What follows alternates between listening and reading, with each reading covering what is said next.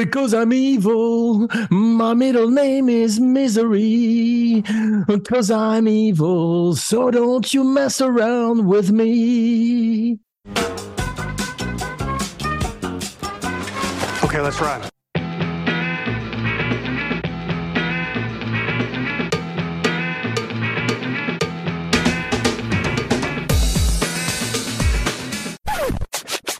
Bonjour et bienvenue dans le podcast. Il y a une couille dans le podcast, le podcast entièrement dédié à la gloire et à la folle carrière du grand Nicolas Cage.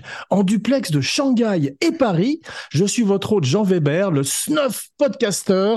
Et aujourd'hui, tout ce que vous avez toujours voulu savoir sur 8 mm 1999, réalisé par Joël Schumacher, sans jamais oser le demander.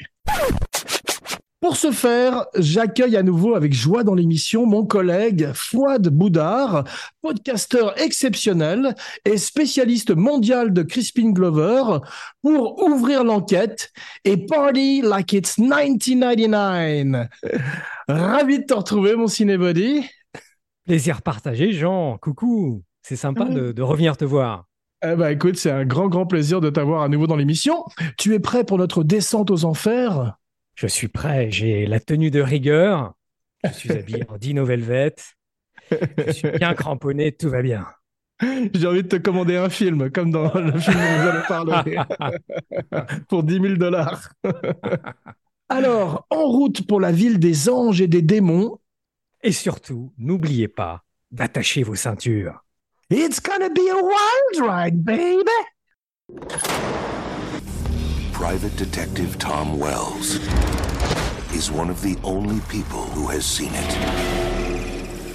It is 8 millimeters wide. It runs at 16 frames per second. And he has been hired to discover if what's on it is real. Some doors should never be opened. Because once you go through, there is no going back. Nicolas Cage, 8 millimeter. A film by Joel Schumacher. Alors, comme le veut désormais la tradition, Fouad nous a préparé un petit pitch de derrière les fagots, le résumé du film en quelques mots, comme si nous étions un grand producteur belge une fois, dans un ascenseur entre deux étages. Fouad, la balle de 357 Magnum est dans ton camp, mon cinébody. Nicolas Cage interprète Tom Wells, qui mène une vie paisible avec son épouse, interprétée par Catherine Kinner, et sa fille en bas âge. Tout va bien pour lui. Il mène une carrière de brillant détective privé, euh, notamment spécialisé sur les affaires d'adultère auprès d'une clientèle de prestige. Et un matin, euh, une riche veuve fait appel à ses services, Madame Christian.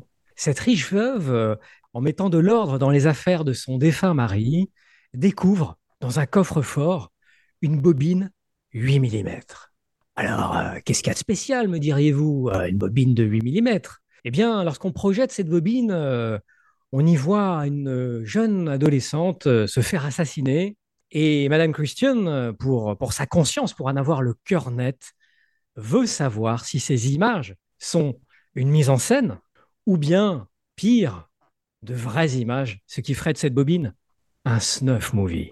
Voilà l'enquête de Tom Wells qui va l'emmener dans des milieux interlopes et qui ne le laissera pas indemne.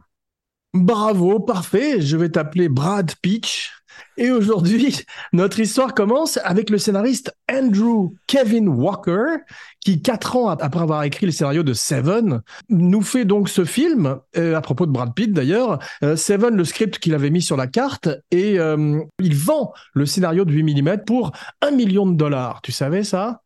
Ah non, je ne connaissais pas le, le prix de la transaction. Un million, ça me paraît beaucoup, hein, même pour l'époque. Ouais, ouais, c'est beaucoup parce qu'effectivement, c'était un scénariste vedette grâce à Seven qui avait été un, un très très gros euh, succès. Et comme avec Seven, il a des problèmes parce que le scénario est très très noir. Andrew Kevin Walker euh, est un type qui écrit des histoires, euh, c'est pas du Walt Disney, tu vois. Et euh, il a du mal avec les studios qui ont envie à tout prix, comme il l'avait fait avec Seven, d'adoucir le scénario. T'as vu ce qui s'était passé avec Seven en fait, non? Oui, en fait, euh, le studio voulait euh, adoucir la fin. C'est ça. euh, et et, euh, c'est la version qu'avait lu euh, David Fincher, lui, a, a lu la première version. hein. C'est ça, c'est qu'en fait, ce qui est drôle, c'est que le studio a envoyé à Fincher la version noire par, par accident. C'est ça, exactement. Et en fait, Fincher a dit, c'est absolument c'est là que je veux le faire. Et à partir de là, il n'était plus question du tout de faire la version adoucie, aseptisée. Et ça, c'est assez drôle qu'il se soit planté. c'est un stagiaire qui a dû être viré. C'est certainement ça. Avec la, il a eu la version avec la tête dans la tête dans le carton, en fait. Hein. Exactement. What's in the box? What's in the fucking box? J'adore cette réplique est terrible. Cette réplique, euh, vraiment, c'est un grand ah, souvenir. Ah, on, peut terminer sur Seven. La pire réplique, c'est quand euh, Kevin Spacey euh, se rend compte que Brad Pitt ne savait pas que sa femme était enceinte et qui dit Oh, he didn't know. Ça, c'est ce sourire démoniaque, hein. c'est ah incroyable. D'ailleurs, il y a une espèce de Dino Velvet hein, dans Seven, hein, qui est le patron. C'est le, patron d'une boîte de, de striptease, je crois. C'est vrai. Il y, a un personnage dans Seven qui est un peu comme Bien ça. Bien sûr. C'est un acteur qui s'appelle Michael Massey, qui est le type qui a tué Brandon Lee par accident. C'est terrible. Ah, ah, ouais. je savais pas que c'était lui. Ouais, ouais, ce type qui, euh, qui est effectivement le patron du sex club. Mais donc, euh, ils ont du mal, ils ont beaucoup de mal à trouver un metteur en scène au début, parce qu'ils le proposent bien sûr à hmm. Fincher. Fincher ne veut évidemment pas revisiter un univers un petit peu similaire que celui de Seven. Il pense à Friedkin, parce qu'il y a des, des, ah. espèces de shades de cruising dans le film un petit peu. Je dis souvent que le film est un peu un mélange entre Seven, Hardcore, tu sais le film de Paul Schrader où euh, tu avais George C. Scott qui partait euh, à la recherche de sa fille dans les mondes du porno, un film terrible, et un petit peu de cruising comme je disais, mais donc ils ont beaucoup de mal à trouver un metteur en scène parce que le film et le sujet est beaucoup trop violent. Enter Joel Schumacher, donc qui va se, qui va s'engueuler avec euh, Andrew Kevin Walker parce que ils veulent apparemment pas complètement faire le même film. Et moi j'ai une question pour toi parce que tu as fait une série euh, de podcasts très intéressantes où tu parles des rois sans couronne, qui sont ces metteurs en scène, qui sont d'excellents metteurs en scène, mais qui ne sont peut-être pas, qui sont un petit peu mésestimés, on va dire. Est-ce que Joel Schumacher entrerait dans cette catégorie selon toi?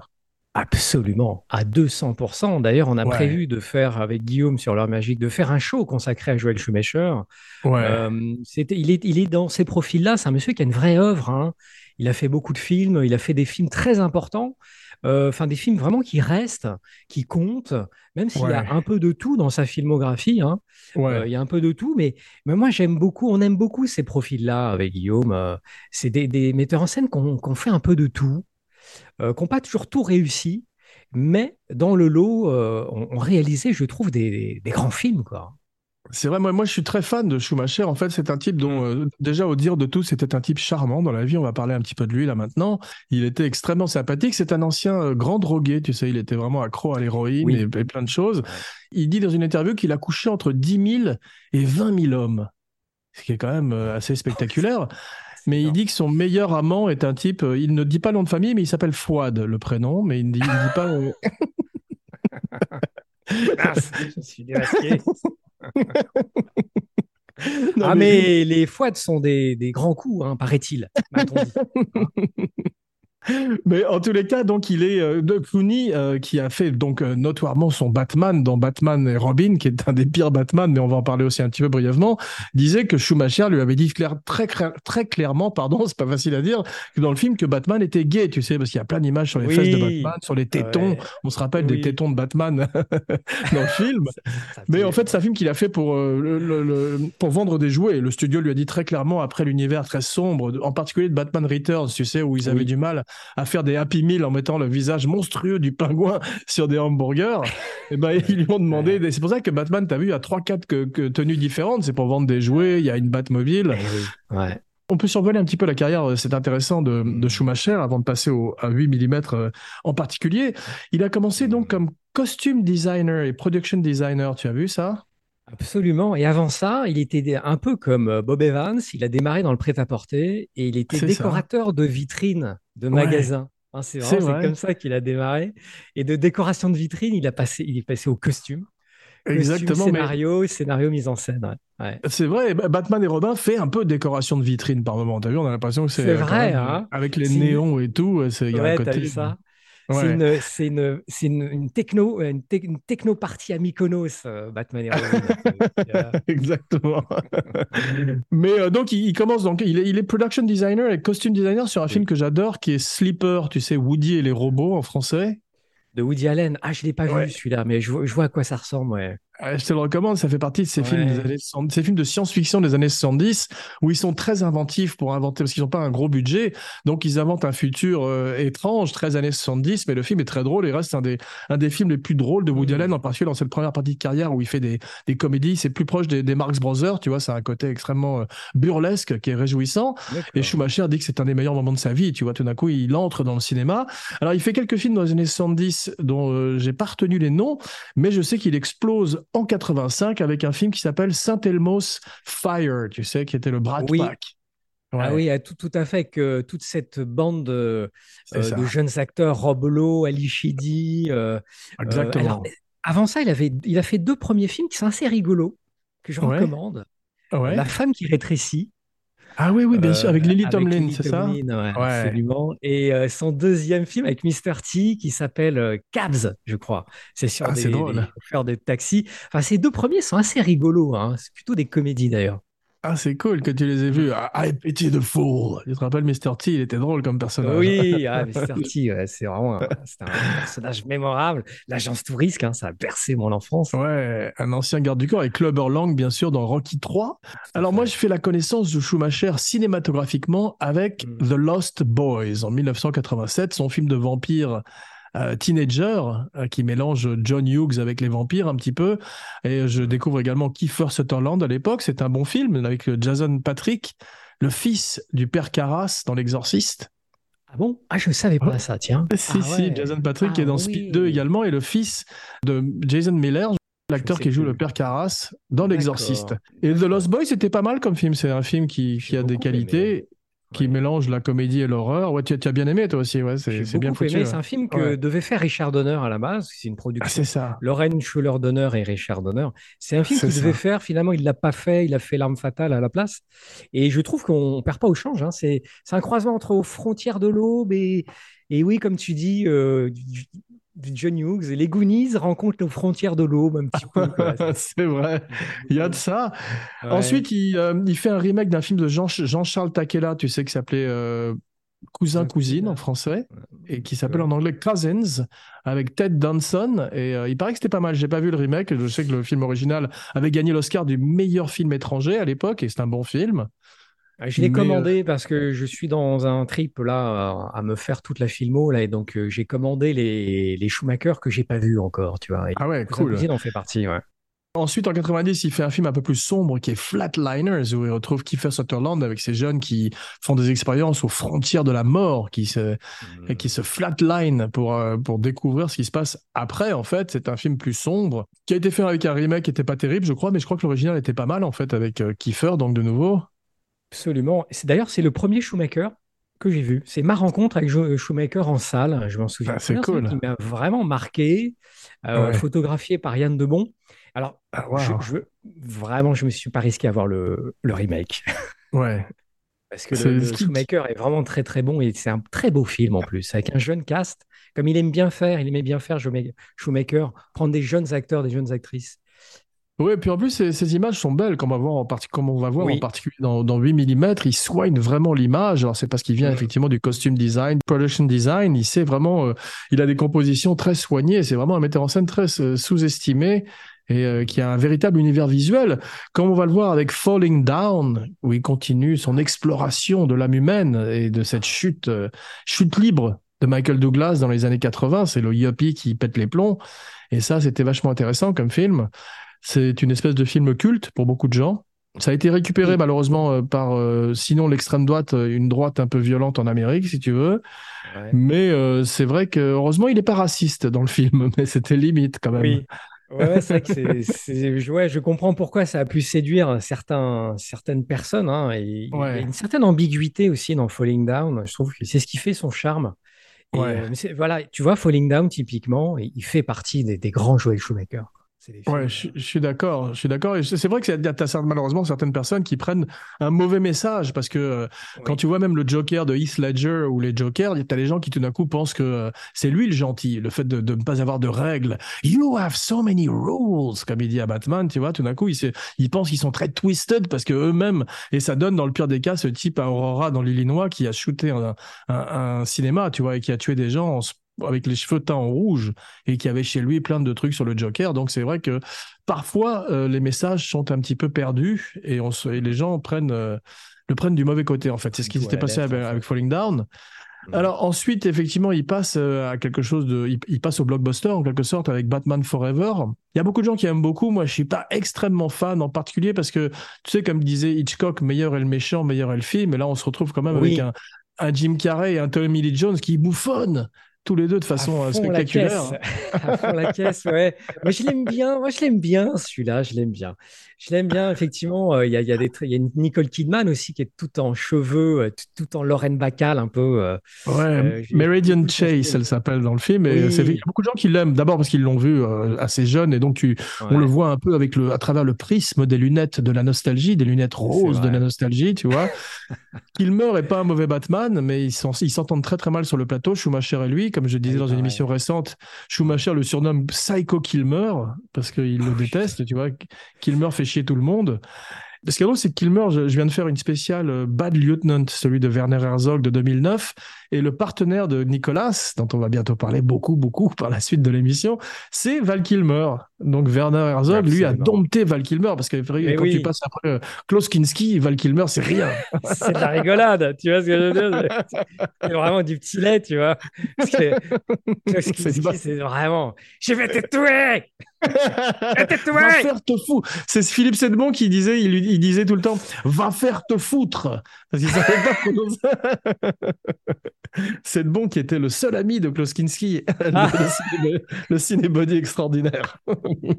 Ce qui est fascinant avec Klaus Kinski, c'est le contraste avec sa fille. Il y a une fille, tout- Ouais. un an- c'est un ange, elle est toute douce. Ah Tu vois, on a du mal à croire qu'elle est. Et tu as ce démon, littéralement, effectivement, oui. qui est son Euh, père. d'a- D'ailleurs, Alors- Ennemi intime est formidable. hein. Je conseille hein, ce documentaire, Ennemi intime. hein, Ah, bien sûr, bien sûr, My Best Fiend en anglais, ou un de mes documentaires préférés avec euh, Hearts of Darkness, tu sais, le making-of de Ah oui. Apocalypse Now, fait par euh, la femme de Coppola, qui, était, qui est presque aussi bien que le film lui-même. Et effectivement, tout d'un coup, on voit l'envers du décor et on voit cette relation. Tu te rappelles, il y a un Indien d'Amazon qui vient euh, proposer à, à Herzog de tuer Kinski pour ce. Pour, euh, Oui, oui, tout le monde le déteste au Ouais. village, t'as vu? Mais oui, mais c'est normal. Enfin, c'est normal. C'est un démon pour. Il fait pas d'effort. Il fait pas d'effort pour se faire aimer. Mais c'est vrai que ça m'étonne pas. Il le dit d'ailleurs. Oui, c'est un démon. mais c'est vrai. Ça se trouve, c'est vrai, tu vois. Bon, pour continuer avec Schumacher, ensuite, il- c'est drôle parce que Schumacher passe donc de blockbuster à des films plus durs. Il fait ensuite Time to Kill. Je sais plus comment ça, comment ça s'appelle. Oui. ce film de Euh, Grisham. le droit de tuer. Point d'interrogation. Exactement. Euh, où, où il met un peu sur la carte Matthew McConaughey, qui d'ailleurs lui en serait Oui. très reconnaissant par la suite. Merveilleux acteur, Matthew McConaughey. Donc c'est un type qui peut passer de, de, de, de trucs plus bande dessinée ou plus blockbuster à des films plus durs, plus sérieux. Et euh, il repart donc vers le comic book. Alors cette fois-ci, comme on disait carrément, euh, dans, pour vendre des jouets, un film toyetique, comme ils disent en anglais, donc euh, qui est Batman et Robin avec Schwarzenegger, Eyes to See You, qui faisait des jeux de mots dignes d'Abracadapod tout le temps. C'était euh, Let's kick some ice. Pour Ah Let's oui, kick some ass, tu te rappelles T'adores, enfin, toi. J'adore ces jeux de mots à la con. C'est c'est drôle. j'ai trouvé. Ah bah moi aussi, mais on aurait dû faire une spéciale Batman et Robin, alors. Oui, mais pourquoi pas Alors, on en a fait un Prochaine sur l'heure magique, mais on peut le refaire. Hein, moi, j'ai pas de souci. Ah, c'est un film que j'ai détesté. Je l'ai détesté à sa sortie. Et que, avec le temps, j'adore, j'a- j'adore en fait. Il Mais c'est le côté kitsch. Mais Il y a- oui, il y a un truc, c'est que euh, c'est exactement euh, la série euh, de 1966 avec Adam West, mais sous stéroïdes Oui. en fait. Donc effectivement, si on aime le côté kitsch Ouais. de la série télé d'Adam West, on retrouve un peu ça avec Batman et Robin. mais avec- à fond, à fond la caisse. Et c'est comme ça qu'il faut le prendre d'ailleurs. hein. Et, Tu te rappelles de- de- Oui. Vas-y, pardon. Non, non, vas-y. Euh, c'est- c'est c'est comme ça qu'il faut le prendre d'ailleurs. Merde, je sais plus ce que je voulais dire. C'est pas Mais, grave, excuse-moi, je te coupe la parole, je suis désolé. Et pourtant, je ne le fais jamais. Ah non, non, non. C'est une première. C'est une pre- la première fois que je coupe la parole à quelqu'un, c'est hallucinant. Ah. Quelle émotion. Mais euh, non, je voulais juste dire, je parlais de Chris O'Donnell qui faisait, qui, qui faisait Oui. la lessive en faisant du kung-fu. Je sais pas si tu te Ouais, rappelles quand vu. même une scène c'est dans le, c'est dans Batman et Forever, ça. Ouais, effectivement. Ah, c'est pas dans Batman et Robin, c'est dans Forever, c'est là. De mémoire, ouais. c'est- De mémoire, c'est dans le précédent, dans Forever. Ah, d'accord. Mais effectivement, c'est une grande scène. hein. Tout le monde est obligé de jouer comme dans un cartoon, tu vois. Mais c'est pas mon école de, de films de dessin animé, de bande dessinée que je préfère. Moi, je suis plus proche de Dark Knight ou des choses euh, plus sérieuses. Mhm. Ça rappelle un peu ce que faisait euh, Gene Hackman dans Superman de ton ami Richard Donner, Oui. où effectivement il en fait des caisses et euh, t'as pas Ouais. peur pour Christopher Reeve, si tu veux. Moi, je préfère Neil Before Zod. Je préfère Terrence Stamp dans, dans le deuxième, tu vois. Ouais, il je a plus sérieux. Ouais. Propos de sérieux, il fait ensuite la même année que euh, 8 mm, il fait un film que j'aime beaucoup qui est Flawless. Tu sais, le film avec De Niro Oui. et le très grand, Ah le très regretté Philippe Seymour Hoffman. Ah ouais, très charmant, très mignon. C'est un film qu'il a quasiment improvisé, hein, il le dit, hein, il l'a fait quasiment vraiment euh, comme ça, euh, vraiment euh, pour le plaisir et euh, Ouais. presque vraiment dans, une, dans un esprit de troupe de théâtre. Vraiment, c'est un film qu'il a fait quasiment à l'impro. Ah, c'est drôle, mais ça, il y a une vraie Oui. émotion qui passe. Il y a, bon, moi, Philippe, il Oui. c'est drôle qu'il a, il a travaillé avec deux acteurs que j'adore et qui ont été une terrible perte pour le cinéma, qui sont donc Philippe Seymour Hoffman et également Gandolfini, James Gandolfini, qui Ah joue oui. dans 8 mm, un personnage particulièrement monstrueux. Mais ces deux-là, avec Heath Ledger, c'est vraiment les trois que je regrette le plus dans le cinéma et, et surtout tout ce qu'ils auraient pu faire d'autres, si tu veux. Ils sont vraiment partis trop tôt, quoi. On, on a fait une grande perte. Philippe- Moi, j'adore Philippe Seymour Hoffman. Et, euh, et- et alors, c'est marrant parce que De Niro, euh, il, il sort de Hit hein, dans ses films. Ouais, Il sort fou. de Hit et il joue un flic. Il Ah, joue un drôle. policier, euh, un policier défaillant. hein. C'est un policier à la retraite qui, qui, drôle. un infarctus, a, a des problèmes d'élocution. Tu vois, il, il joue un ça. peu le contre-pied. et en plus, il est à contre-pied des rôles où, on, lesquels on, on l'a vu, quoi. Même s'il y a un côté l'éveil, hein. Même dans l'éveil aussi, il, a- il jouait un monsieur défaillant. Mais là, c'est l'anti de Niro, tu vois. C'est intéressant de beau. le voir comme ça.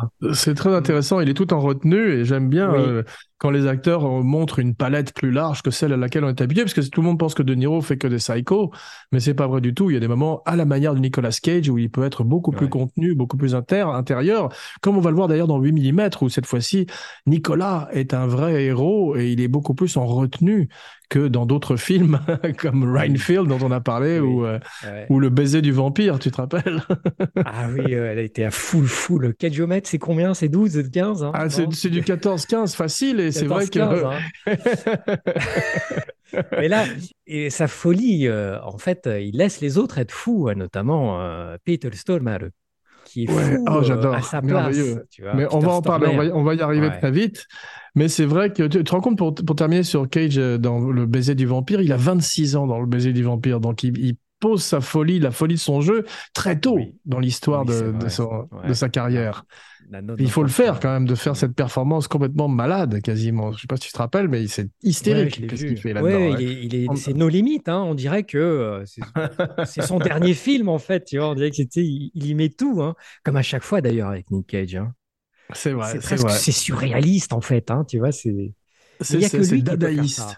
C'est pour ça que c'est un acteur qui mérite euh, une série de podcasts parce qu'il est, euh, comme on dit en anglais, in a league of his own. Il n'y a pas deux Nicolas Oui. Cage, si tu veux.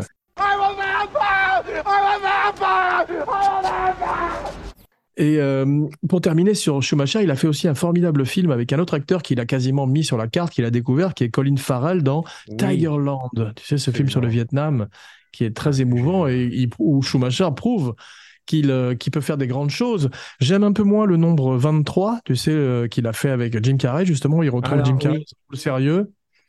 Pas encore vu celui-là, mais il est, euh, je l'ai commandé. Ouais. C'est un petit peu un sous Alors, ouais. c'est- c'est c'est Ouais. un projet euh, qui tenait à cœur à Jim Carrey, qui est très branché euh, numérologie, et c'était un petit peu parodique. Tu sais, ça se veut très sérieux, très noir, et on tombe un petit peu dans la parodie. Malgré lui, tu vois, tu as le sourire aux lèvres en le voyant, alors que c'est pas tout à fait l'effet escompté au départ par, par lui ou par Schumacher, si tu veux. Donc, je pense pas que ce soit un des meilleurs films de sa carrière, mais comme on a vu, il y en a quand même pas mal, et c'est vrai que c'est un type très, très mésestimé.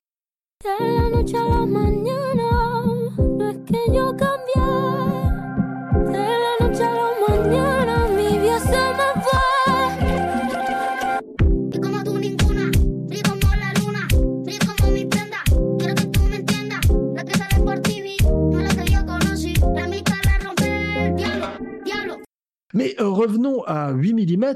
Donc, euh, il y a une ambiance, en, 19 on est en 1999, et tu as véritablement une ambiance de fin du monde dans ce film. C'est ce qui tente Schumacher, qui sort de Batman et Robin à l'époque, et qui, qui part pendant, je crois, euh, un an sabbatique, Il va au Mexique et il dit à son agent Bon, j'arrête, sauf si tu me trouves un truc bien glauque, bien noir.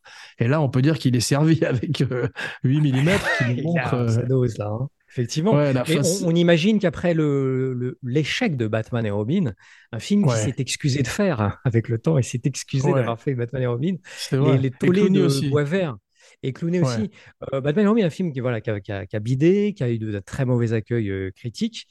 On imagine que ça a dû le mettre dans un état de doute, hein, je pense. Ouais, mais c'est drôle parce que c'est un film qui a rapporté de l'argent en fait. Je crois que c'est pas un Ah, c'est vrai commercial, mais ça a Avec été tellement Ouais. perçu, euh, ouais, ça a été tellement perçu par les gens comme une espèce de d'horreur, si tu veux, qui avait tué Ouais. Batman. Clooney Ouais. effectivement s'excusait dans les talk shows après en disant je suis, j'ai tué Batman, tu vois, il disait effectivement. Donc euh, c'est c'est et c'est vrai que il a, on, t'as- oui, c'est drôle parce qu'il est dans le spoiler alert, il est dans The Flash, Clooney. Tu l'as vu ou pas non? Oui, ouais, tout à fait, à la fin. Ouais, avec Nicolas Cage d'ailleurs pour revenir à notre sujet. Mais tu sais que je, je, je suis dit, attends, c'est la coupure pub là, c'est la pub Nespresso ou quoi? Qu'est-ce qui se passe? Et non, non, effectivement, effectivement, il a pas. T'as vu, il marche comme dans une pub Nespresso. Ouais, c'est vrai. Pareil. C'est-à-dire qu'il a maintenant à ce niveau de sa carrière, il a fait plus de pubs Nespresso que de films, donc il est plus assimilé. Oui. Tout cas, Et oui. en France, il est plus assimilé au café Ouais. qu'au cinéma. Donc, euh, et mais son copain que- Brad Pitt, euh, il est, euh, il fait de la pub pour le concurrent. Des longues Ah, c'est drôle. Ah, c'est ça, j'ai hein. vu effectivement. où Il est très beau comme toujours avec sa tasse de café. C'est très très drôle. Ouais. Mais si, je crois pas que ces pubs passent en Amérique. Donc effectivement, c'était comme cette époque où les, les acteurs faisaient des pubs au Japon sans qu'elles ne soient vues en Amérique, si tu veux. Alors que maintenant, c'est un peu changé ça.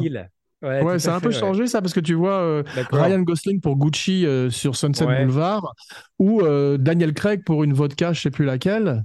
Donc effectivement, Mm. maintenant, c'est devenu presque un statut. En, en- en cette époque d'Instagram, c'est devenu un statut de, de notoriété de pouvoir faire des pubs, alors qu'avant, c'était marqué du sceau de l'infamie et ils étaient obligés de se cacher au Japon. Maintenant, on te- ils se montrent en train de faire des pubs, c'est parce que ça veut dire qu'on est prêt à les payer 10-15 millions pour euh, deux, pour deux, trois séances de photoshooting, tu vois. Donc c'est euh, un statut, un de- maintenant. Des produits de, de- de prestige, entre guillemets. hein. On est sur Ouais. l'alcool, sur des trucs autres. Alors qu'à l'époque, euh, Schwarzy, et il faisait des pubs pour des nouilles. tu vois, c'était vraiment le truc. euh, Il faisait des pubs pour des couches culottes. Enfin, tu vois, c'est des trucs. euh, c'était vraiment, c'était honteux, tu vois. Là, maintenant, comme ils peuvent plus se cacher, parce que maintenant, avec Internet, tu peux tout savoir, tout ce qui se passe dans tous les pays. Là, maintenant, Ouais. ils font gaffe, ils soignent. On fait de la pub, d'accord, mais ah, bon, pour euh, élever, pour euh, voilà, le luxe, etc. Je pensais les gars faisaient des, des pubs pour des, des- des médicaments pour des problèmes d'érection au Japon. Non, je Ah, c'est plaisante. vrai? Ah, Non, non, non, Mais c'est ça pas se trouve, c'est vrai. C'est possible. je- je vais enquêter, je vais enquêter. Mais tu, tu as vu euh, les publicités de Charles Bronson pour le parfum Mandom au Japon? Ah non, alors ça, Ça, il faut- ça. Ah, Ça, il faut que tu regardes sur YouTube. C'est un parfum qui s'appelle Mandom, comme Kingdom, mais avec man devant, tu vois, un homme.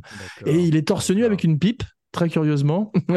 c'est un look extraordinaire, qui sera peut-être mon prochain look pour la prochaine émission. Ah, il est nu parce qu'on a, je, je signale à nos auditeurs que nous avons tous les deux des peignoirs aujourd'hui. c'est les frères Lebowski. Ah, Toi, tu as un magnifique peignoir en velvet rouge, comme Dino Velvet, Dino Velours. oui. Ouais, j'ai une petite collection de peignoirs. Voilà, j'aime, j'aime Ah, j'ai l'impression, voilà, ouais. Je trouve que voilà, je trouve que Ah, c'est magnifique. le, euh, le peignoir, c'est notre premier vêtement hein, quand il pense. hein. C'est souvent notre premier vêtement, hein, parce qu'à la maternité. Et le dernier, parfois aussi. Et oui, Ouais. des fois, des fois le dernier, hein, voilà. Je trouve que c'est très confortable comme vêtement, voilà. Non, non, mais c'était pour te, te rendre hommage, te faire honneur que j'ai mis un peignoir aujourd'hui. Euh, et euh, c'est vrai qu'on peut parler maintenant un petit peu, puisqu'on parlait de Dino Velvet, le personnage incarné par Peter Stormare, le grand Peter Stormare, à propos de- d'acteurs fous. On peut parler un petit peu du casting du film. Parce qu'au départ, c'était pas Nicolas Cage. Tu, tu sais un petit peu que, pour qui le film Ah était fait au départ Non, ah ça non, je ne sais pas. j'ai fait une petite enquête à la manière de Tom Ouais. Wells dans le film et j'ai trouvé un film snuff. Non, non. Et j'ai trouvé en fait que le, le, le premier acteur pour qui le, le, film était pressenti, c'était euh, Russell Crowe. Un jeune Russell Crowe, pré-Gladiator. Alors, je sais pas s'il avait déjà fait euh, l'extraordinaire LA Confidential. En tous les cas, on le connaissait pour, euh, tu as vu, Romper Stomper, ce film où il fait un skinhead, ce film australien. Ah non, je l'ai pas vu. J'ai pas vu son travail australien. Moi, je l'ai découvert dans Mort ou Vif. euh, Russell Crowe. Ah ouais, ouais, ouais. Par contre, elle avait du pif, euh, notre amie Sharon Stone, parce qu'elle a choisi. DiCaprio et, Cameron, et Russell Crowe, j'ai fait dire Cameron Crowe.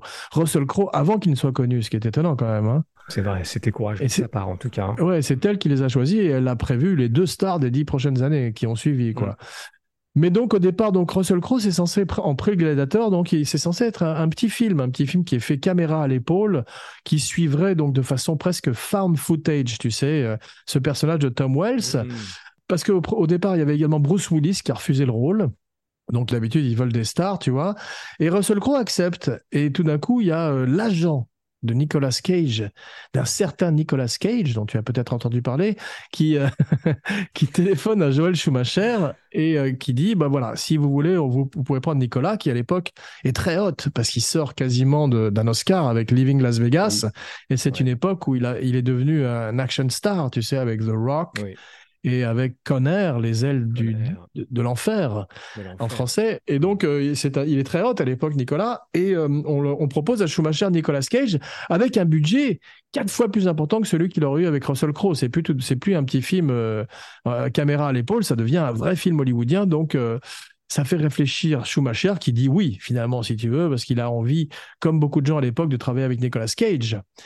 Et euh, on peut s'intéresser un petit peu euh, où en est Nicolas Cage à cette époque, donc euh, de sa carrière. On voit que la même année, quand même, il fait The Rock et Volte-Face. Oui, Tu sais- effectivement. Ouais, tout à fait. Tu, tu sais qu'il y a 80. quasiment, euh, il enchaîne quasiment Oui. Volte-Face juste après The Rock. Il y, a, il y a quasiment que 12 heures d'intervalle entre les deux films. Et tu sais à quoi sont passées ces 12 heures, je le dis souvent? Euh, non. Déconstruction de la perruque de The Rock, reconstruction de la perruque de Volte-Face. Les, t- les techniciens, des spécialistes de la NASA se sont penchés sur la Mais oui, question. c'est ça, c'est ça. Un studio entier dédié à la perruque, à la chevelure de Nicolas Cage. Elle a mobilisé les plus grands cerveaux, les plus grands scientifiques. Extraordinaire, Mais ouais, ouais, mais on on va parler là un petit à peu de, Ouais. on va parler un petit peu de ses cheveux. Il y a une couille dans le postiche. Fly in the breeze and get caught in the trees. Give a home to the fleas in my. A home for fleas, a hive for the buzzing bees. A nest for birds, there ain't no words for the beauty,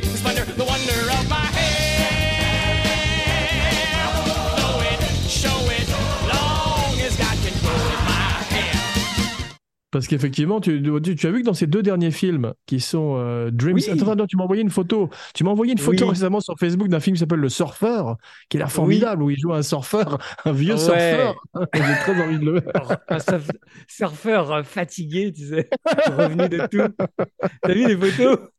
Il a- Extraordinaire parce que dans la photo que tu m'as envoyée, c'est une fois, il est sur euh, une espèce de petit, de petit chemin et il est face à un Oui. autre surfeur et tu sens qu'il y a une espèce de rivalité très brutale entre les deux.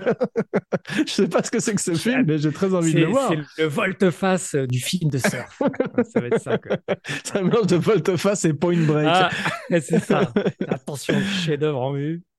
Mais les deux derniers là que j'ai pas encore vu que j'ai très envie de voir sont Dream Scenario, tu sais, produit par Ari Aster où il est avec Michael Cera où cette fois-ci il retire sa perruque pour la première fois de sa carrière. Donc on a un Nicolas Cage qui euh, a beaucoup de charme, je trouve, parce que c'est comme Et Sean Connery, des- sont ces gens ou c'est comme Ouais, toi d'ailleurs, sont des gens qui qui ont une, une structure cra- crânienne très magnifique à la Bruce Willis et qui sont très beaux euh, chauves. Donc bravo, je te- je t'en félicite. Et il continue d'ailleurs dans un film qui Ouais. s'appelle Butcher's Crossing, tu sais, où il fait un chasseur de bisons, un western. Et t'as vu, il, il s'est fait ma tête. Il s'est Ouais. fait ma tête pour ce film. hein, Extraordinaire. t'as jamais eu la barbe? T'as jamais eu la barbe?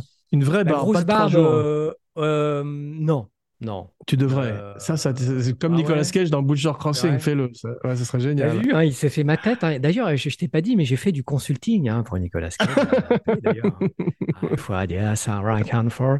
Et oui, il voulait savoir euh, au niveau crânien euh, comment il fallait s'y prendre pour entretenir un crâne chauve. Ah, ça m'étonne pas, mais tu m'as dit que c'était des heures de massage, toutes sortes de crèmes. C'est un Ah travail oui, c'est du lustrage, lustrage, euh, euh, vi- euh, comment dire, vitrage, vitrifiage. Ouais. Ça vaut le beaucoup coup parce que le, hein. résultat est là, ouais. Ce que je voulais dire, c'est qu'il y a une, une extraordinaire intelligence, euh, intelligence, pardon, je Ah, parle comme parlé Sean comme Connery. Sean Connery. Ouais, intelligence. Mais euh, justement, en parlant de, de problèmes de cheveux, Sean Connery, donc, euh, a eu des perruques insensées tout au long de sa carrière, parfois certaines plus réussies que d'autres. Je disais dans un podcast récent que euh, Never Say Never Again aurait été infiniment mieux s'il l'avait joué chauve. Tu sais, même peut-être avec une moustache, vrai. ce look merveilleux, et ça aurait été tout d'un coup un. James Bond d'anthologie. Eh ben, Nicolas Cage, un peu à la manière de Bruce Willis, a une très grande intelligence qu'on voit dans 8 mm, parce que je pense qu'il a commencé à avoir une espèce de, de renfort capillaire à l'époque de The Rock. Tu sais, justement, en parlant de Sean Connery. Et il y a une intelligence qui est de mettre très peu de cheveux. Ce qui fait que tu as un type qui a l'air de se dégarnir un peu, mais qui, à la Nicholson, a quand même des petits cheveux. Je crois que même Bruce Willis exigeait, exigeait, exigeait, comme dirait Sean Connery, par contrat que ce soit fait de façon numérique. Donc, si tu veux, Ah, c'est des gens qui, n'ont pas, euh, qui, qui ne mettent pas tout d'un coup une énorme crinière, ce qui serait un peu ridicule, et euh, qui ont l'intelligence d'avoir des petits cheveux modestes, mais qui font presque vrai. Parce que tu le vois dans 8 mm, il a une belle gueule, il est mince, il est en Il est top, forme. hein, il est super. hein, ouais. Il a une scène torse nu là, il est, ouais, il est bien, bien bâti là. ouais. Il s'est fait un corps pour les ailes de l'enfer et il a gardé ce corps à peu près, une, enfin en tous les cas, une grande partie de sa carrière. On lui a reproché peut-être d'avoir des abdominaux numériques dans Ghost Rider. Et à partir de là, il a dit j'ai arrêté d'aller à la salle puisque alors que c'était vraiment mes abdos, mais tout le monde s'est moqué de moi, donc c'est fini. Donc maintenant, il est un peu plus lourd, mais euh, ça lui donne toujours euh, du charme, je trouve. Et dans ce film, donc il a une petite perruque ou en tous les cas des petits implants ou, ou, euh, peut-être des weaves, tu vois. Mais c'est bien fait, c'est très, c'est très discret. Et rien euh, voilà, donc c'est comme dans The rien Rock. vu. Voilà, c'est comme dans The Rock, il a toujours ce grand front qui est sa marque de fabrique. Ouais. Et euh, il, a, il a énormément de charme. Et comme on disait, il est beaucoup plus euh, en retenue. Il monte, il monte rarement, il monte pas euh, à 11 au cagomètre dans ce film-là. Il joue un rôle sérieux, entre guillemets. Et il dit souvent à, à Schumacher, pendant le tournage, j'ai lu une interview de Schumacher Mhm. très intéressante récemment, et Nicolas Cage lui dit, à juste titre d'ailleurs, on est en train de faire un film des années 70. Et c'est vrai qu'à ouais. tu as cette patine un peu des années 70 et surtout ces gueules. Tu parlais de Stormar, Oui. mais quand on voit Gandolfini, quand on voit tous ces gens, machines, dont on va parler aussi, tu as l'impression, c'est pas, on, est, on est loin tout d'un coup de, de, de, de- de Ryan Philippe ou ces gens qui étaient euh, en vogue à l'époque. Et Schumacher revient à des gueules, comme on pouvait en C'est voir dans les années 70. Gandolfini m'a fait penser un peu à un Peter Boyle, tu sais, ce type, on parlait de hardcore. Oui, euh, c'est cet acteur là qui a joué Frankenstein, là, Peter. C'est Boyle, ça, c'est exactement, il a et qui un joue le il a un double crâne. Ouais, il, est, il est impressionnant. hein. Ouais. Dans Hardcore, dans- il joue dans Hardcore là et, et, euh, il, a, Ouais. il, a, il a un crâne bosselé, il est impressionnant. Il est étonnant, c'est lui qui faisait effectivement le détective dans Hardcore et on sent euh, plein de références à ces films des années 70. C'est Et vrai. Nicolas Cage est, est un vrai héros, c'est un détective privé qu'on aurait pu voir à l'époque euh, d'un film, des films avec Jack Nicholson ou Pacino ou De Niro jeune, tu vois. Et Mm. euh, il amène euh, une vérité au rôle et une humanité.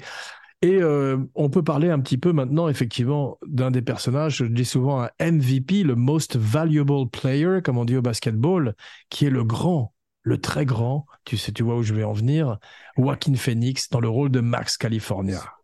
Me da miedo morir. Si pa eso nacimos y algún va pasar. No sabes cómo. Aquí matas o mueres y yo prefiero matar. Me da miedo morir. Si pa eso nacimos y algún día va a pasar. No sabes cómo crecí. Aquí matas o mueres y yo prefiero matar. Sigo con los mismos, no quiero amigos nuevos porque te traicionan solo por el dinero. Los míos siguen firmes desde el día cero. Ellos por mí dan la vida y yo por ellos muero. Absolument. Joaquin Phoenix qui sortait de. Non, avant Gladiator. C'est avant Gladiator, exactement. Avant Gladiator. Ah, il est Effectivement, tout ouais, qui, qui est ouais, tout jeune. Il, ce rôle lui va bien. hein, c'est son guide. hein, c'est le guide de Tom Wells hein, dans ce périple euh, Ouais. euh, dans, dans les ténèbres. euh, il, est, il est assez touchant. Il est. mais alors, c'est marrant parce que j'ai pas pu m'empêcher d'imaginer Crispin Glover dans ce rôle, en fait. Tu vois. il aurait été formidable aussi. Il, Ouais. il aurait été, il aurait été formidable, tu vois. Mais peut-être un peu trop grand. Crispin est grand. Je sais pas si ça, si ça aurait Ah, fité. ouais. Mais, mais Joaquin Phoenix, non, il est vraiment super. hein. Il, est, il est assez touchant hein, parce que son personnage est un artiste euh, un peu frustré. hein. C'est un musicien. Il est Exactement. musicien dans le film et, et, euh, il est vendeur dans un sex shop, mais un peu par dépit, un peu par, euh, par renoncement en fait. J'ai- Puis j'aime bien la, la relation qu'il va instaurer avec Tom Wells. C'est non non vraiment Joaquin Phoenix. Et, et alors je sais pas ce que tu en penses, mais tu vois, les acteurs ou les actrices qui ont eu un frère ou une sœur disparu, tu vois. Euh, à, à chaque fois, je, je vois toujours leur frère ou leur sœur disparu dans leur jeu, tu vois. Moi, quand je vois Joaquin Phoenix, je vois toujours un petit peu River Phoenix. C'est vrai, euh, ouais. C'est assez touchant, touchant, euh, c'est très touchant. Catherine Deneuve, euh, Françoise d'Orléac aussi, il y a un peu de ça. Ouais. euh, je trouve que je me suis toujours demandé, est-ce qu'ils auraient eu la même carrière si leur frère ou leur sœur serait resté en vie? Posé cette question. euh, C'est une bonne question, effectivement, parce que Dorléac était très populaire à l'époque, et effectivement, on a l'impression peut-être qu'il sort tout d'un coup de l'ombre. En tous les cas, c'était le cas de Joaquin Phoenix, qui, euh, c'est son frère Mhm. qui lui a dit, il faut que tu fasses de l'acting. C'est lui qui l'a emmené vers l'acting. Je suis pas sûr que c'était quelque chose qui intéressait énormément Joaquin au départ, mais Mhm. pour parler de lui un petit peu, je trouve que cette dimension de body story du film, où tout d'un coup, Nick Cage est le clown blanc, et Joaquin Phoenix est en quelque sorte l'Auguste, tu vois, est magnifique. Moi, j'aurais, j'aurais vu dix films avec les deux, franchement, en, en, en c'est tandem. vrai, ouais. ce que je veux dire? J'y ai Ils pas sont pensé, ouais. c'est un couple, hein. Ouais. extraordinaires. On se rend compte que Joaquin Phoenix a vraiment une, une vis comica et en plus a une alchimie formidable avec Cage. Tu as les deux, tu as une espèce de, de Watson et, et Sherlock Holmes curieux qui descendent effectivement dans les Version bas-fonds. euh, Destroy. Ouais, vrai, exactement. Avec sa coiffure punk, son look, etc. En plus, c'est très bien écrit. Je crois que c'est le dialogue de Andrew Kevin Walker. Parce que tout ce que dit euh, Joaquin Phoenix, c'est drôle quand tu lui demandes est-ce que tu as besoin d'un vagin à batterie? On ne sait jamais Oui. quand est-ce qu'on a besoin d'un vagin à pile, tu vois. Donc, c'est vraiment. tout est, est extrêmement bien écrit quand il dit euh, Ouais. T'es pas dans une station-service ici, il faut payer avant de pomper. Tu sais, quand il dit- Oui, ah, c'est très drôle ça.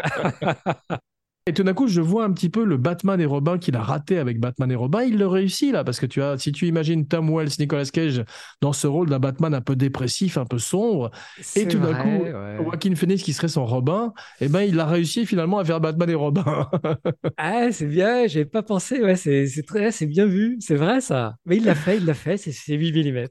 Euh, c'est ça, exactement. Et ce qui est drôle, c'est que Mark Wahlberg refuse le rôle, peut-être parce qu'il n'a pas envie de servir la soupe à un autre acteur à cette époque-là et qui veut voler de ses propres ailes. Mais je pense pas qu'il aurait eu, euh, sinon le charme, en tous les cas, la légèreté qu'amène Joaquin Phoenix. Et on peut croire effectivement à lui en musicien un peu raté d'un groupe de punk, tu vois qui tout d'un coup se retrouve dans des sex shops, dans un endroit qui est pas... C'est un innocent en fait, c'est son guide, mais c'est un innocent. mais oui. Il Ouais. est perdu, il est perdu dans ce milieu-là, tu vois. Il est... Et Tom Wells le, le l'aide un peu, il l'aide à, voilà, à relever la Ouais. tête. et à... C'est pour ça qu'il y a une belle alchimie. euh, Ces deux personnages sont très bien assortis. Il y a- L'un va, va, aider l'autre, ils s'aident mutuellement finalement, tu vois. Absolument, il y a une très belle histoire d'amitié finalement entre les deux. Et euh. Schumacher dit, spoiler alerte, si vous n'avez pas vu le film, euh, arrêtez le podcast pendant les 20 prochaines secondes. Max California meurt tragiquement à la fin. Effectivement, il a, euh, il y a une espèce de fatalité, il y a un sceau de la mort qui est posé sur lui dès le départ, en fait. Et euh, Schumacher disait qu'il il voulait pas qu'il meure. Et tout d'un coup, il voulait pas que ce, ce personnage merveilleux sorte du film, ni, ni dans la vie, ni dans la fiction, parce qu'effectivement, il amène quelque chose en plus. Et il y a une espèce de pesanteur, il y a quelque chose de très sombre qui arrive sur le film au moment où on perd Joaquin. Oui, c'est dur, hein, il est dur ce moment. Et tu t'y attends pas. Tu ne t'y attends pas, tu vois. Comme quoi, comme- le, le fi- ils sont allés jusqu'au bout avec ce film. hein, Ouais, tu vois, c'est ouais, un peu l'équivalent de la tête dans le carton dans Seven. Tu vois, là, là euh, euh, probablement que le studio euh, leur a peut-être demandé de faire vivre ce personnage, mais et, et c'est, c'est, ça te met un coup sur la tête. hein. Et là, tu dis après ça, après ça, tu dis en fait tout peut arriver. C'est vrai, c'est vrai, et c'est euh, Mm. c'est terrible parce qu'effectivement, tu as, euh, on sent que c'est comme si euh, Cage perdait un, un petit frère ou un fils. Tu vois ce que je veux dire? Il y a quelque chose. Tu Ouais. parlais de, de River Phoenix, mais il y a quelque chose de, de très chaleureux entre les deux personnages, alors qu'ils ne se connaissent pas et qu'ils n'arrêtent pas de se chambrer, si tu veux. Il y a... ce, que- ce que j'adore, c'est quand euh, Joaquin Phoenix lui dit alors t'es un détective comme Shaft et qui fait waka waka waka waka waka, il fait la Oui, wah ouais, ouais. de Shaft. C'est très C'est drôle. ça. Isaac Ouais. Ça, c'est merveilleux. On a euh, Catherine Keener, merveilleuse actrice qu'on verrait dans euh, Being John Malkovich, qu'on verrait dans Get Oui. Out, qui deviendrait une, au même titre que Parker Posey. C'est ces, c'est ces euh, impératrices des films indépendants américains qui sont absolument merveilleuses. Euh, on n'en parle pas assez, parce que c'est une très très grande actrice. Et en général, tu sais, de- dans- voilà, elle est merveilleuse. Elle est belle, elle est, euh, elle est intelligente. Ouais, Ça se voit, ouais, superbe, elle prend bien la lumière, la caméra est vraiment amoureuse d'elle.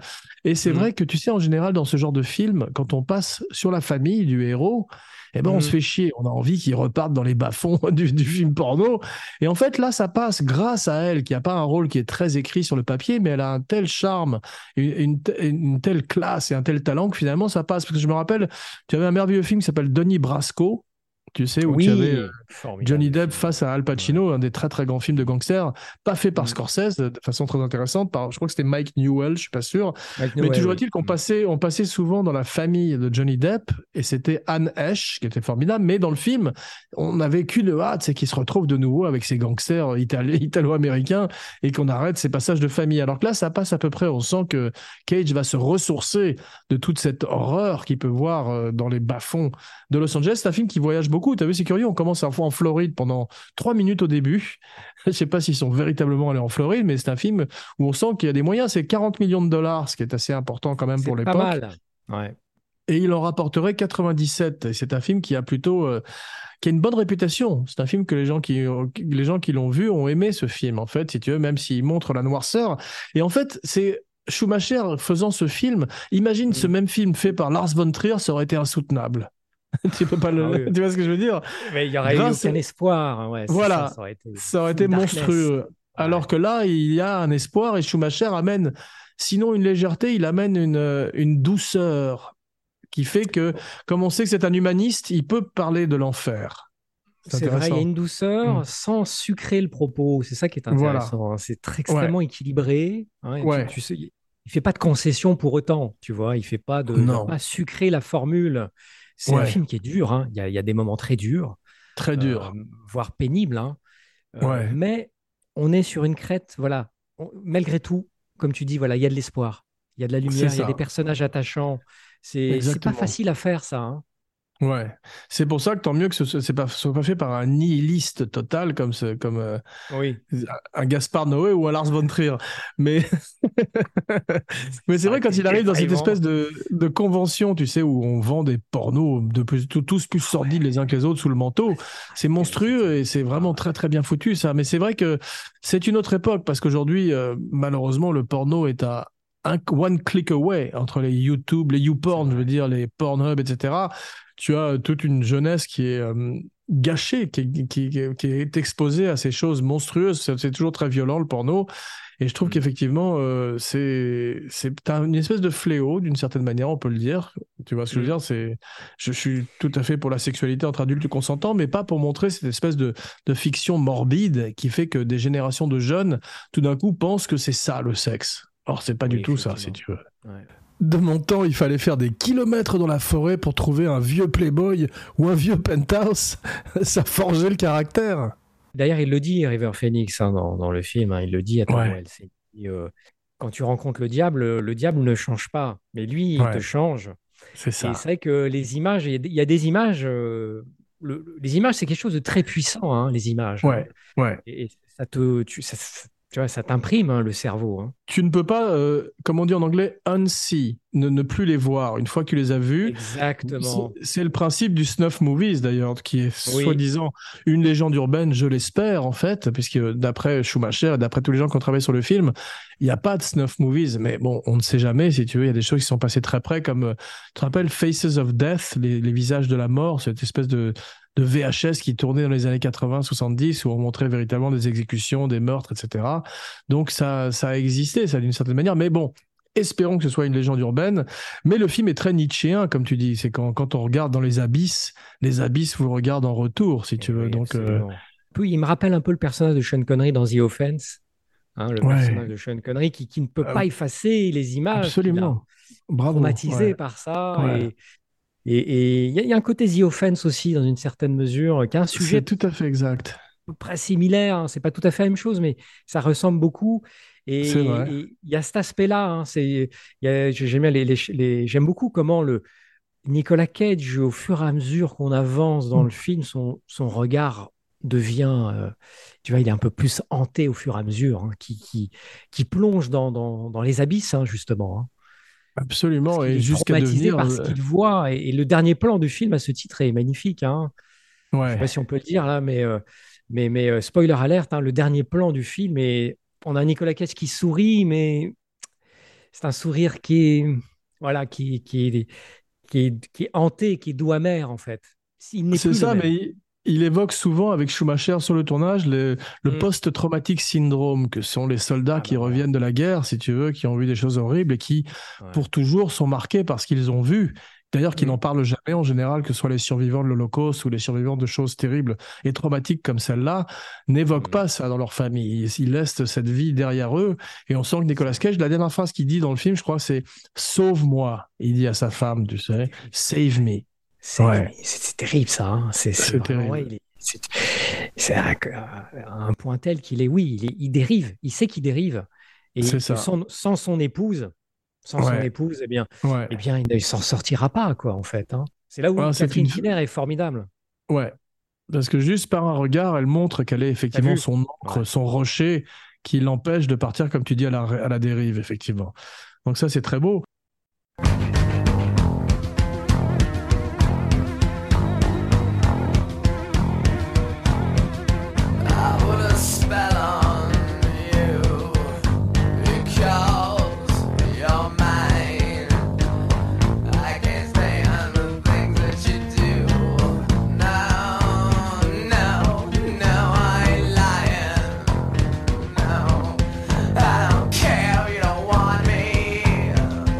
Velvet est un personnage magnifique incarné par Peter Stormare. Il est, il est parodique, mais en même temps, on est dans la comédie. C'est ça qui est drôle, c'est que quand il arrive et qu'il veut, comment, veut commanditer ce film à ce type qui est absolument parodique. C'est une espèce, il est probable qu'il y ait des metteurs en scène comme ça qui existent, qui sont des types à la frontière. euh, Ouais, parce qu'il se prend pour un artiste, alors que c'est un type à la Ouais, fois ouais. monstrueux humainement et totalement euh, une espèce de, de fraude. Tu vois ce que je veux dire? Ça qui est drôle. C'est ça. Puis T'as vu, Et il s'est fait les ongles, euh, il s'est fait les ongles de, de Niro dans Angel Heart. hein, Ah ouais, c'est ça, on sent que c'est des ongles pour, pour sniffer de la coke aussi, si tu veux, tu as raison. Et puis il a, il a cette espèce de barbichette de, de démon, et il est aussi Oui. grotesque qu'il est euh, machiavélique et monstrueux, parce que c'est effectivement un type euh, terrifiant avec son arbalète, il est, il est ridicule et terrifiant à la fois. Et euh, tu sais qu'ils ont pensé à d'autres acteurs avant Peter Stormare, parce que Peter Stormare, c'est le géant blond de Fargo, il faut le dire pour nos auditeurs, Oui, c'est oui. un acteur merveilleux, découvert par Bergman. Je crois qu'il avait joué dans Absolument. Hamlet pour Bergman. Je sais pas s'il joue Fanny Hamlet. Alexandre, il, il a un petit rôle dans Fanny ça. Alexandre. Il a fait beaucoup Ouais. de théâtre avec euh, Ingmar Bergman. C'est comme le seul acteur qui a joué avec à la fois Ingmar Bergman, le réalisateur du Septième Saut, Ouais. et avec le prétendu saut du Septième Art, Michael Bay. Tu vois, c'est quand, même le- c'est quand même le grand écart extraordinaire, tu vois. Le Bergman, Michael. Bay. SOT. Exactement. Comme quoi, voilà, il a une carrière très, très éclectique. hein. Mais c'est un acteur merveilleux. C'est, en fait, il a pris la place de Kinski d'une certaine manière, parce Un que chaque peu, fois ouais. d'un, Oui. personnage, euh, tu te rappelles, il fait un médecin monstrueux dans Minority Report avec Tom Cruise. c'est un rôle qu'aurait joué Kinski, mais c'était un espèce de Kinski euh, sympathique. C'est pas un type monstrueux dans la vie comme Kinski. Il a un groupe de rock. Tu sais comment s'appelle son, son groupe de rock? Euh, non. The Blonde from Fargo, le blond de Fargo. Ah, excellent. Ah, c'est drôle. Effectivement, il doit, il doit sa carrière dans un premier temps à Bergman, mais ensuite au frère Cohen, qui lui donne ce rôle magnifique. Euh, tu- tu- c'est- quand il est avec Buscemi, c'est- il y a un petit côté les souris et des hommes maléfiques, tu sais, avec un Lenny et un Georges de Oui, l'enfer. C'est vrai. Oui, Ouais, c'est vrai, c'est bien vu ça, c'est vrai ça. Et ils jouent très bien ensemble. Moi, je l'ai découvert dans Le Monde Perdu, moi, accessoirement, Le Monde Perdu. euh. Ah, il est formidable, il se fait dévorer ouais, dans- par ces, Oui. tout petits, euh, ces tout petits dinosaures mini- minuscules. Ouais. Et il, est fou, c'est un espèce de Nicolas Cage, euh, euh, tu vois, version suédoise. J'adore cet acteur parce que il vole, il vole les scènes. hein. Quand il est dans une scène, il, il vole la scène. hein. Il est, il se passe toujours quelque chose. Il est, euh, il est vraiment extraordinaire. D'ailleurs, j'aime bien comment il est introduit dans le film. hein. Il est, intro- il est quand même soigneusement introduit. Il est Ouais. introduit, tu vois, en amorce. Il est au téléphone. On le voit pas. On voit pas son visage. J'adore Il est ça. vraiment introduit comme euh, voilà, comme. Quand on tease, quand on tease un Oui, personnage, voilà. j'adore ça. Ouais, Ouais. Si tu veux voir un truc très drôle, euh, je te recommande d'aller sur YouTube et de regarder Peter Stormare fond vert euh, Lost World parce qu'il a des, des- ces petits dinosaures accrochés à lui qui sont des poupées. Il est sur un fond vert et c'est les effets Ah. spéciaux du film et c'est extraordinaire parce que tu as l'impression d'un sketch du Muppet Show alors que c'est la scène du film qu'il a faite sur fond vert. Tu vois Ah, ça. excellent. Ah, c'est je vais très regarder très ça. étonnant. Et, et puis, je pense qu'il a, il a ce charme-là qui fait que il va te faire passer ce genre de monstruosité. Tu vois, Ouais. il va, te- il va te- Ouais, il c'est va vrai. réussir à te faire passer ça. Tu vois, euh, C'est vrai, c'est vrai. Même si c'est- son rôle est ignoble, hein, il joue un personnage ignoble, mais il va, tu vas quand même, euh, voilà, parce qu'il y a, il y a, il y a un truc chez lui, une espèce de, de recul, de folie, qui fait que bon, voilà, malgré c'est la, vas- la même différence. euh, c'est pareil que pour Schumacher, qui arrive à te faire passer Ouais. ce film parce qu'il y a une bah humanité derrière. Effectivement, il y a, euh, c'est un spectacle. Tu sais que tu vois un spectacle, des gens qui. Ah, et- et- voilà, et ça, Ouais. c'est très intéressant d'avoir cette distanciation qu'ils amènent. Euh, Mm. Au départ, ils avaient pensé à Eric Roberts, Tommy Lee Jones, Charles Dance, James Woods, William Dafoe ou Rutger Hauer pour le rôle de Dino Velvet. Mais euh, ils auraient été intéressants tous, mais je suis quand même content que ce soit Peter Stormare à l'arrivée parce que euh, il amène une folie, une, une théâtralité que n'auraient peut-être pas eu les autres. Chris Bauer est machine, personnage Machine. terrifiant. Ouais, Terrible, hein.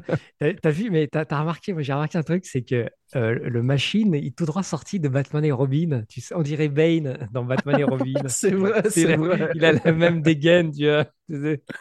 Il On dirait le même, en fait, tu vois. C'est un, un gros musclé euh, avec une cagoule en cuir. Et c'est vrai qu'il est, il est. Alors, c'est vrai, Chris Bauer, hein, qui, qui est spécialiste hein, des rôles tordus. hein. Il Euh, était dans Volte-Face aussi, ouais. Oui, il joue un, un co-détenu, là, effectivement. C'est ça. Et C'est ça. co-détenu, il est, il- on le revoit dans Flawless, là, il a un accent écossais dans, dans Flawless. Ah, c'est Et, ça. est- et alors, dans la série True Blood, pour le coup, il joue un mec normal. hein, il joue un mec sympa. Il Ah, joue un drôle. shérif dans True Blood. Mais à la fin, c'est ce que vous nous montrez. hein. euh, Oui. ouais, ce que vous nous montrez Schumacher, c'est que c'est un type normal et que le, le mal, le mal, c'est notre voisin. C'est un type tout d'un coup qu'on qu'on peut pas soupçonner et qui a la tête de George Costanza dans Seinfeld et qui en fait tout d'un coup met sa tenue euh, S&M et devient un monstre. Et ça, c'est vachement vu, intéressant. C'est Jeffrey Dahmer. Ouais, c'est ça. Il habite avec sa maman, tu vois. Ouais, Et ouais, c'est un vieux garçon. Et alors, c'est terrible ce qu'il dit à la fin. hein. Spoiler alerte, hein, il lui dit euh, ouais, ouais, ouais. On m'a pas maltraité, j'ai une enfance heureuse. Je fais ça parce que j'aime ça. C'est affreux. C'est monstrueux, ouais. Oh Ouais, c'est terrifiant parce qu'effectivement ça te montre cette normalité du mal et euh, Mm. ça- fait peur. Et pour terminer sur le casting, euh, au départ c'est les usual suspects donc qui étaient pressentis pour le rôle de Tom Wells puisque tu avais Val Kilmer, Charlie Sheen, Travolta, Mel Gibson et Nick Nolte. Mais c'est vrai qu'aucun n'aurait amené cette espèce d'humanité et de folie sous-jacente d'un Nicolas Ah Cage oui. dont on sent qu'il qu'il retient. Ouais. Il retient, il, en est d'autant plus bouleversant. Alors, en parlant de Nick Nolte, euh, je trouve que l'intendant de la milliardaire, de la veuve milliardaire, euh, c'est un sosie de Nick Nolte. Il m'a toujours fait penser à Nick Nolte. Tu vois, tu vois de qui je parle? Mais très bien, Anthony- un- je crois que c'est Anthony Anthony Held. Held. Anthony ça. Held, tu vois, ça aurait été génial d'avoir Nick Nolte face à Anthony Held. Parce que je trouve que c'est, euh, c'est- c'est- ce sont des sosies, on dirait un Nick Nolte un, vrai, peu c'est compré- vrai. un peu compressé, tu vois. Mais Anthony Held est habitué Ouais. de jouer des creeps, des crapules immondes, Oui, puisqu'on a vu que c'était le, le professeur Chilton dans le, le silence des agneaux. Et d'ailleurs, Oui. ce début à la Nouvelle-Angleterre, tu sais, avec cet automne, ce film automnal, fait penser un peu au silence des agneaux. On a un peu cette ambiance, effectivement, de, de, de, de, de froid, tu sais. et, Quand euh, il est chez la quand- veuve, Voilà, quand il est chez la oui, veuve, ça. euh, hein. tout d'un coup, on voit le docteur Chilton et en plus cette espèce de- d'ambiance automnale. On a l'impression Oui. d'être un petit peu dans le silence des agneaux et également un petit peu dans un film que j'adore qui est Bienvenue Mister Chance, puisqu'on arrive tout d'un coup chez les puissants, tu sais. Oui, Et ouais, c'est la pas vu. C'est la maison de. Ah, il faut absolument que tu le vois, celui-là. C'est un chef-d'œuvre de Al Ashby.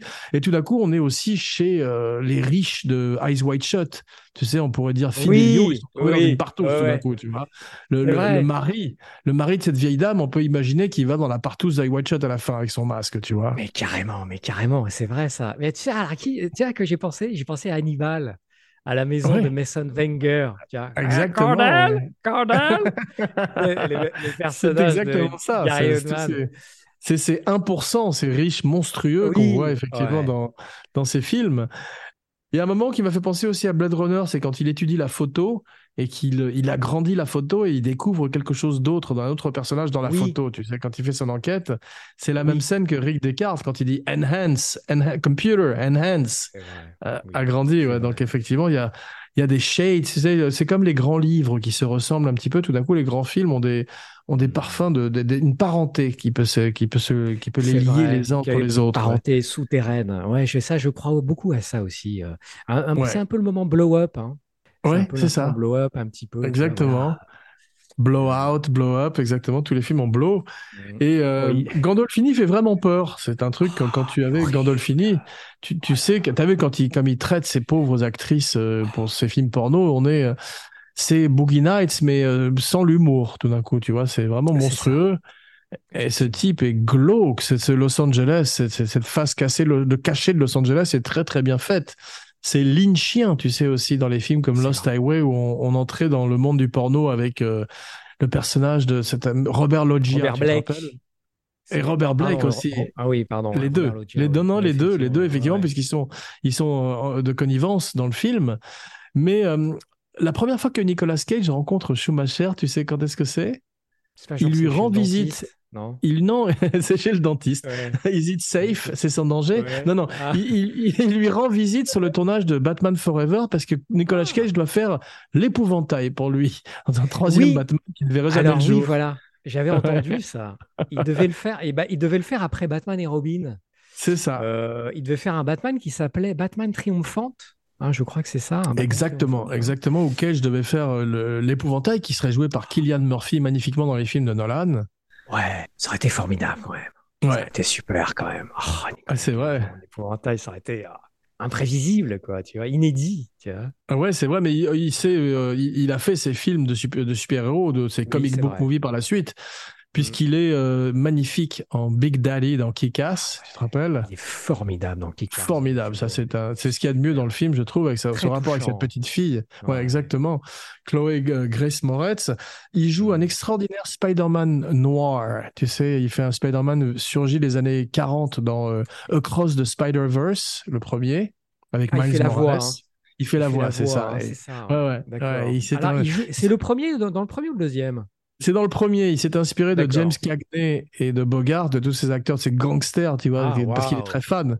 Il est très Ah fan de cinéma, comme on le sait, aussi bien des films muets que de cet Mm. âge d'or du cinéma. Et c'est une espèce d'héritier des Paul Muni, des James Cagney, c'est-à-dire ces acteurs. Tu vois James Cagney dans White Heat, dans L'Enfer est à lui, c'est une, per- une performance cagienne, cagesque, où il va, euh, il va à 11 au cajomètre pendant une grande partie du film.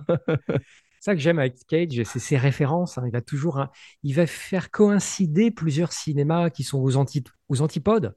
C'est Ouais. ça qui est merveilleux, c'est que lui, il n'y a pas, il y a pas de, comment dire, il n'y a pas de car- carcan chez lui. hein. Il n'y a pas de compartiment. Ouais. Tu vois, il, il va mélanger, il va chercher des références du muet, euh, des années 20, du cinéma expressionniste allemand. Il va c'est ça qui est fascinant en fait. Ça, j'adore ça. Et il y a un truc qui est Mm. formidable dans le film, c'est que c'est pas un surhomme. Tu as vu, il a du mal à tuer Gandolfini. Loin il est de obligé là. d'appeler la mère, qui est merveilleuse, l'actrice qui joue la mère. C'est très émouvant. Et il est obligé de lui téléphoner pour avoir la force de devenir cet ange de la mort, cet ange vengeur. Et on sent que c'est pas son truc. C'est pas tout d'un coup euh, Dirty Harry ou euh, Charles Bronson. C'est un être humain. Et ça, c'est pour ça que c'est bien que ce soit Nicolas Cage qui le fasse, parce qu'on, c'est nous. C'est tout d'un coup euh, un type qui est face à une situation impossible. Ouais. insoluble, un dilemme Ouais. moral. Hein. Cage est très fort pour faire passer ça, tu vois. C'est ça qui est merveilleux. Mais à la fin, quand on est chez Machine, euh, ça m'a fait penser une fois de plus au Silence des agneaux. On est chez Buffalo Bill. Tu as Ah vu oui, cette espèce d'univers Ah là là. avec plus, posters de vu, métal de. Danzig. Ouais. Oui. Et c'est curieux parce que Machine. Machine et sa maman, Madame Machine, habitent au-dessus d'un cimetière. C'est curieux ça. J'ai rarement Oui. vu ça, une maison qui soit. En tout cas, le voisinage est tranquille. tu sais. Et là, tu Ouais, c'est les ça, les voisins pas ouais. voisinage tranquille. Bah, ça rajoute un côté gothique euh, à cette scène finale. hein. Tu vois, le combat final au milieu des pierres tombales, comme ça, ça ajoute un cachet. Sous la ça, pluie, de ouais. la- De la hammer, un peu presque, hein, tu vois. C'est euh, assez, raison. assez fascinant. Et tu vois, moi, j'aime beaucoup comment le film fait coïncider euh, des paysages ensoleillés avec des intérieurs glauques. Ouais, c'est Souvent, dans le vrai. film, tu passes du soleil au glauque, soleil intérieur glauque, soleil Ah, j'y ai pas pensé, mais c'est un, vrai travail de, de peintre de la part de Schumacher, effectivement, Oui, d'arriver à faire coe- coexister ces ambiances si différentes, effectivement, tu as raison. Il joue pas à fond la carte. Allez, il pleut, il fait nuit, etc. Non, c'est un film où il fait beau. Hein. euh, Il fait soleil Ouais. beaucoup, en fait. hein, C'est vrai, mais j'aime, j'aime, euh, j'aime quand le, le mal est dans le soleil. En parlant de dichotomie, de contraste, de contre-pied, la musique, c'est c'est- c'est assez Magnifique. troublant. Ce- ces Ouais. chants un peu euh, arabo-indiens, là. Sublime. C'est- hallucinant. C'est un, contre-pied total, en fait. Ouais, tu, tu fais bien d'en parler. On a failli ne pas en parler. Je crois qu'il s'appelle Ouais. Kanan, le, le- le musicien. Il part effectivement. euh, il part en. Je ne sais pas si c'est euh, au Maroc. Il a plein de sons qu'il prend et ce film a une ambiance magnifique, effectivement, avec cette musique qui est très puissante, qui passe tout d'un coup d'un film, d'un thriller traditionnel à une ambiance effectivement arabo, enfin très très très très belle. Ça, j'ai adoré C'était ce trop, film. mais il faudrait que je me renseigne. Moi, j'ai reconnu des chants berbères, en fait. Jean Berbère. du folklore Ouais. berbère, tu vois, ça Ouais, ne m'étonnerait pas qu'il ait pioché là-dedans. Et ça ajoute une atmosphère terrible, enfin quelque chose d'assez étrange, parce que c'est presque des incantations Exactement. en fait, tu vois, c'est ah, Voilà. on imagine des... Sais, on Ah on n'est ouais, pas on- sur des, des violons, des cordes, tu vois, à la C'est vrai. C'est est- vrai, ça c'est la force de Schumacher de choisir quelque chose de très original. Ça rappelle Mm. le début en Irak, tu sais, de l'exorciste, tout d'un coup Oui, avec les bah muezzins voilà. et les musiques, et tout d'un coup, ouais, effectivement, ça emmène le film ailleurs dans quelque chose de plus mystique. Et ça, c'est Ouais, magnifique. voilà, tu ça. Biggity bang, biggity bang, v'là le fucking podcast, le podcast qui te met en âge, le podcast qui te met la rage, biggity bang, biggity bang, c'est l'âge du podcast. Il y a une couille dans le podcast. Bien, merci mon cinébody et mes cageheads pour cette traversée du Styx, ce voyage dans les ténèbres. Fouad, tu fus un remarquable détective privé.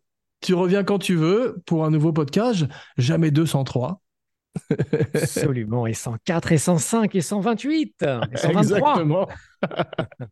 Merci à en toi, Jean. attendant, oh non, mais c'est à toi que je, que je dis merci. En attendant, mes Cagehead, n'oubliez pas de liker, de partager, de commenter, de follower et de vous abonner partout où vous écoutez le podcast et retrouver les fantastiques vidéos de Romain Lénov sur la chaîne YouTube d'Abracadapod ainsi que celles de Fouad et Guillaume sur leur chaîne L'heure magique où vous likerez et souscriverez pour aider nos shows à continuer. Merci. Et surtout, quoi qu'il arrive, n'oubliez pas d'attacher vos ceintures. It's gonna be a wild ride, baby. J'ai perdu ma voix. Et maintenant, Fouad, n'oublie pas aussi, si tu danses avec le podcast, tu ne vas pas le changer. C'est le podcast qui va te changer, baby.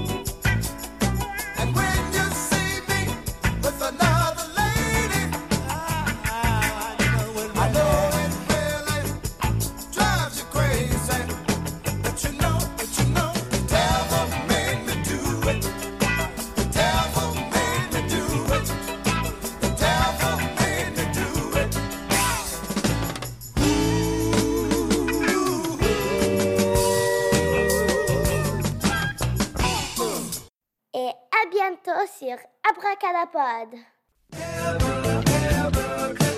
Pod. Pod. You dance with the devil. The devil don't change. The devil changes you.